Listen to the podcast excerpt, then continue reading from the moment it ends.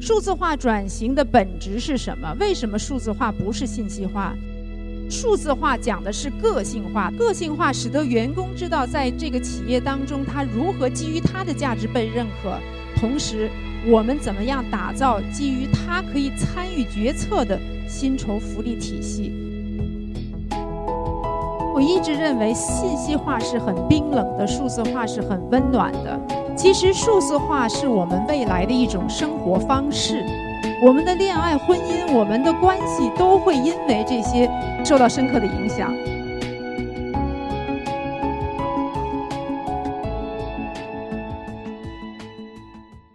我觉着今天我们虽然谈论的是一个数字化，或者是说数字化在人力资源的一个命题，其实数字化是我们未来的一种生活方式。数字化转型的本质是什么？为什么数字化不是信息化？信息化是工业化时代的产物，它要求的是什么？自动化、工业化，大家都一样。我们一直讲英文叫 standardization，OK？我们一直讲 streamline，但是数字化讲的是个性化，它叫 individualize。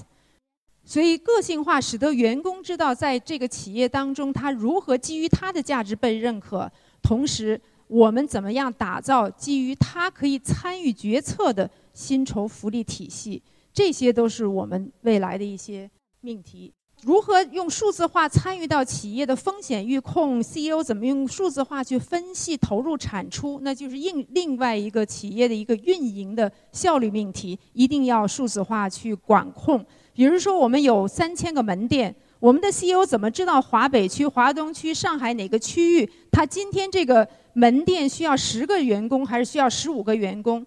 它的匹配人力资源的匹配是不是合理？是不是随时调整？在各个门店之间能不能去把它的劳动力进行平均分配？这些都是可以精细化到数字化管理。那在数字化的一个转型过程当中，我们认为就是企业会更加更加关注文化，更加关注组织的使命。因为我一直认为信息化是很冰冷的，数字化是很温暖的。很多 HR 会问我说：“哎呀，威，你我们这个都机器了，这个都是呃人机交交付了，我们这个呃体验情感从哪儿来？就是情感的方式会跟过去不同。当我们的新生代零零后拿着手机看到我能够通过手机定制化自己的东西的时候，他认为这个东西很酷，他很喜欢。”但是不一定说你一定要有一个活生生的人在他面前去安抚他，这就是未来新生代情感体验方式的不同。我们的恋爱、婚姻、我们的关系都会因为这些受到深刻的影响。所以这也是我们作为女性话题经常愿意去讨论的，就是未来是属于什么样的？因为逻辑思维和直觉这两个东西，哪一个能够对？战略决策有更正确的把控。我刚刚看的一个纪录纪录片，他说很多伟大的 CEO 做出的正确决定，你问他你的逻辑在哪儿，他说直觉。但是你知道吗？女性对直觉是高度敏感的，所以这也就是未来我们跟机器人的不同，也是在于直觉。HR 的角色从内向外，internally externally。那当我们从内向外去。转变我们的角色的时候呢，我们实际上是从专业往往商业的价值进行转换。OK，那你内部聚焦的是什么？外部聚焦的是什么？如何发挥组织的一个潜力？那内部实际上我们看到的是专业性，我们看到的是我们说我们是个 support 部门，我们看到的如何优化流程，我们看到的是连接。那我们到外部的时候，我们看到的是。功能壁垒的打破，我们看到的是连接。我们看到了我们终极客户员工，我们以他制定所有的流程，所以这一点让员工参与决策，让聚焦在体验，将是对外聚焦的一个模式。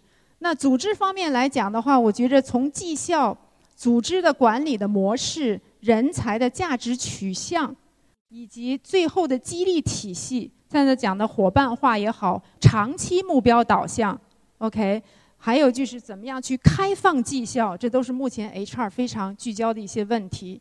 协同组织的协同性也好，组织的灵活性也好，上午其实我更想给大家看这个，就是我们平时都是看的一个组织架构图，但是员工真正赋能给他的时候，怎么样打破边界？实际上，更多的是让他参与公司的创新项目，不一定在本部门，让他去跟所有的协同的伙伴、内部的组织伙伴进行非常敏捷的沟通反馈，这些实际上才是我们组织赋能的一个核心问题。谢谢你们。